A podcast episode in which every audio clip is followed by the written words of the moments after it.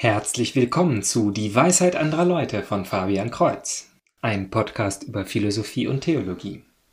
In Episode 70 geht es um die Frage, gibt es Heil außerhalb der Kirche?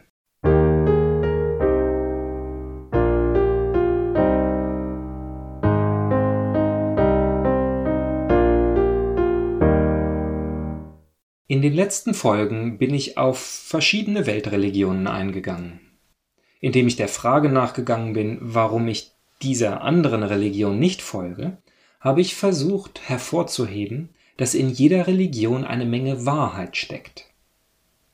Wie in der Einleitung gesagt, muss ich also nicht wie ein Atheist davon ausgehen, dass alle Religionen auf grundsätzlich falschen Annahmen basieren.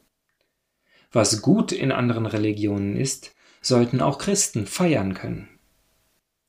Ich will nicht einmal ausschließen, dass Gott auch anderen Kulturen Offenbarungen geschickt hat, die in ihre Religion eingeflossen sind.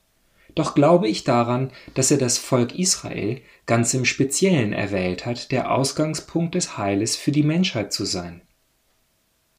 Durch Jesus Christus hat er uns die volle Wahrheit über sich offenbart und der Kirche eingegeben.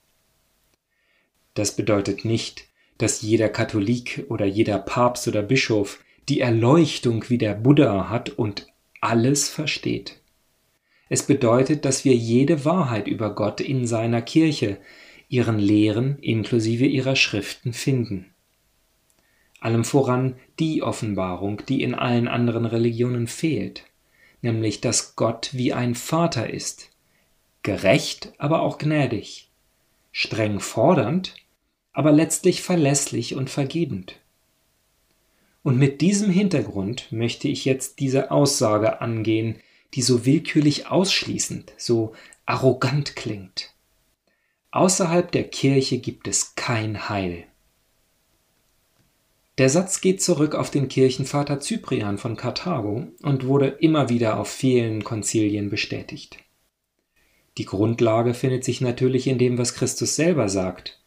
Wir lesen in, im Evangelium nach Johannes, Kapitel 14, Vers 6. Jesus sagte zu ihm, Ich bin der Weg, die Wahrheit und das Leben. Niemand kommt zum Vater außer durch mich.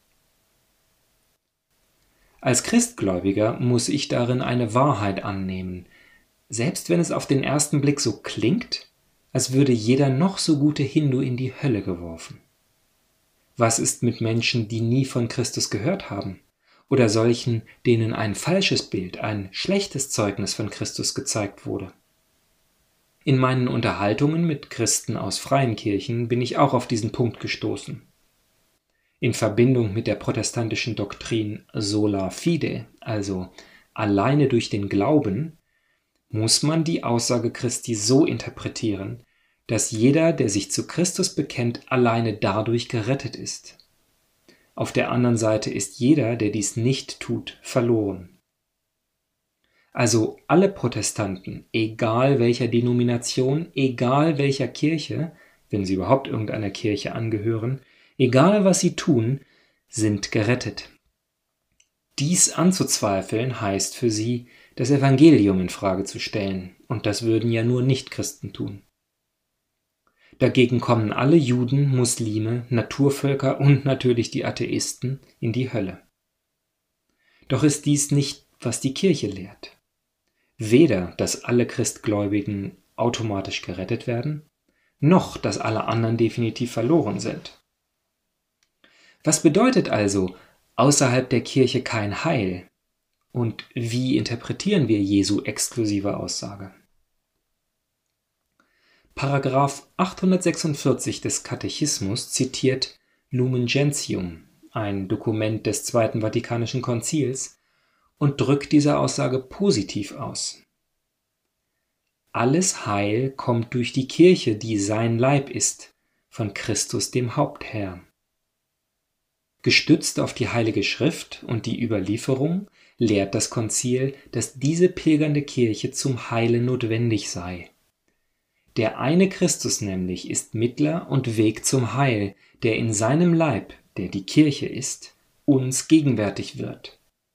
Indem er aber selbst mit ausdrücklichen Worten die Notwendigkeit des Glaubens und der Taufe betont hat, hat er zugleich die Notwendigkeit der Kirche, in die Menschen durch die Taufe wie durch eine Tür eintreten, bekräftigt.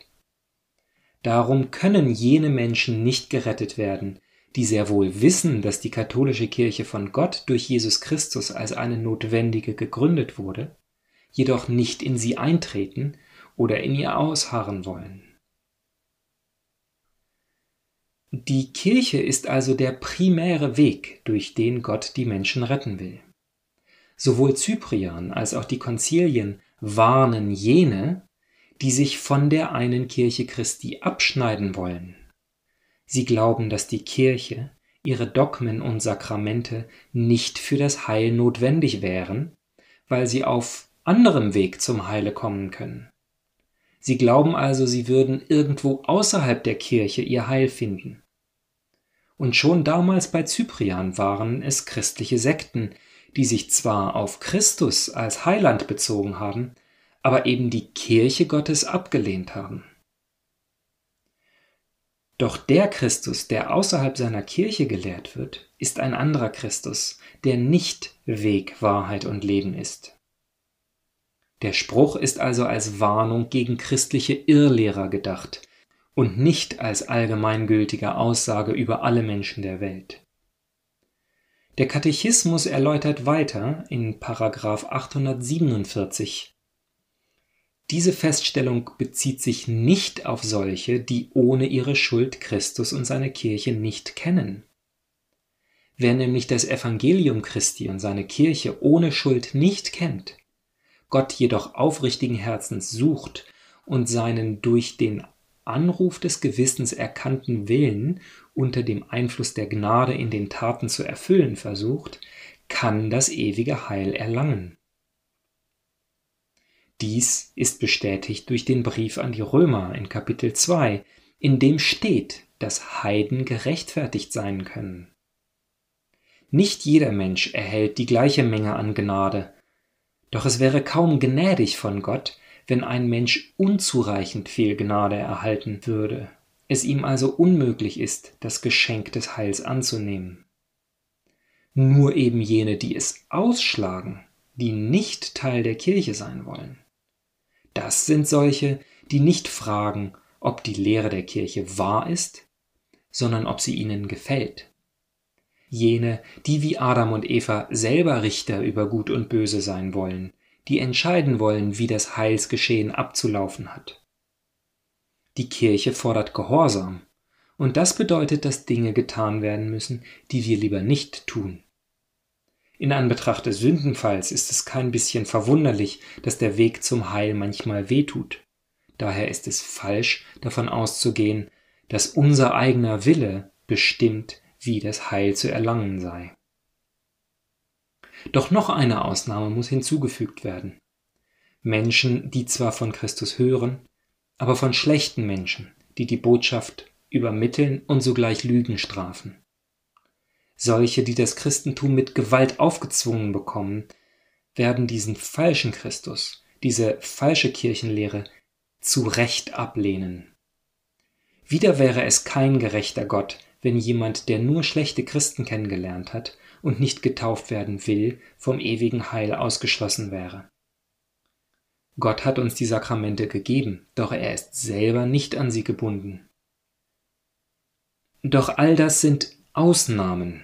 Das heißt, es trifft auf eine Minderheit von Menschen zu. Ich befürchte, in Europa und Amerika hat jeder die Möglichkeit, in ehrlicher Suche genug über das Christentum zu erfahren, selbst wenn sie in der Straßenbahn oder an der Straßenecke einen verrückten und unglaubwürdigen Prediger sehen. Wenn sie die Entscheidung treffen, dass der neueste Film auf Netflix, ihr rigoroses Sportprogramm oder das modernste technische Gerät wichtiger ist, als sich Gedanken über die Seele zu machen, dann lehnen sie die Wahrheit ab, finden den Weg nicht und kommen auch nicht zum Leben. Für mich bleibt ein wenig die Frage bestehen, wie die Rettung alleine durch Christus, nach Johannes, zu der Möglichkeit des Heils für Heiden aus dem Römerbrief passt. Das Heil liegt auch für die Heiden in einer Angleichung an Christus, den Logos. Wir müssen werden wie er, um das ewige Leben zu erlangen. Für Christen, die die Person Jesus Christus kennengelernt haben, ist dies einfacher, insbesondere mit Hilfe der Sakramente. Für Heiden kommt das Heil auch durch Christus, aber halt ohne, dass sie es wissen. Und das ist gar nicht so ungewöhnlich. Wir glauben, dass auch in jedem Christen immer Gott ist, der zuerst handelt, ohne unser Wissen, ohne unser Zutun. Persönlich stelle ich mir das so vor. Wenn ein guter Heide stirbt und vor Gott steht, wird er Christus erkennen, da er sein Leben in seinem Namen gelebt hat, auch ohne es zu wissen. Ebenso wird Christus ihn erkennen als einen der Seinen. Doch leider findet nicht jeder zu Christus, selbst wenn keiner behaupten kann, das moralische Gesetz nicht zu kennen. Alle bekommen ausreichend Gnade, um das Heil zu wählen, aber nicht alle nehmen es an. All diese Religionen, ob Naturreligionen, Judentum, Islam, Hinduismus oder Buddhismus, sind Zeugen für dieses Gebot, das alle Menschen kennen. Die Menschheitsgeschichte zeigt aber, dass wir auf uns alleine gestellt selten auch nur in die Nähe von dem kommen, was wir von uns selber verlangen, geschweige denn dem, was Christus fordert. Deshalb reicht es nicht aus, die Heiden sich selber zu überlassen und zu hoffen, dass sie zu diesen wenigen Ausnahmen gehören werden, die gerettet werden, obwohl sie nicht getauft sind. Die Kirche hat eine Mission, die folgende Sendung erhalten. Darum geht und macht alle Völker zu meinen Jüngern, tauft sie auf den Namen des Vaters und des Sohnes und des Heiligen Geistes und lehrt sie alles zu befolgen, was ich euch geboten habe. Und siehe, ich bin mit euch alle Tage bis zum Ende der Welt. Und dies ist die offensichtlichste Art, in der die Kirche alleine die Quelle allen Heils ist. Also bis zum nächsten Mal, Gottes Segen.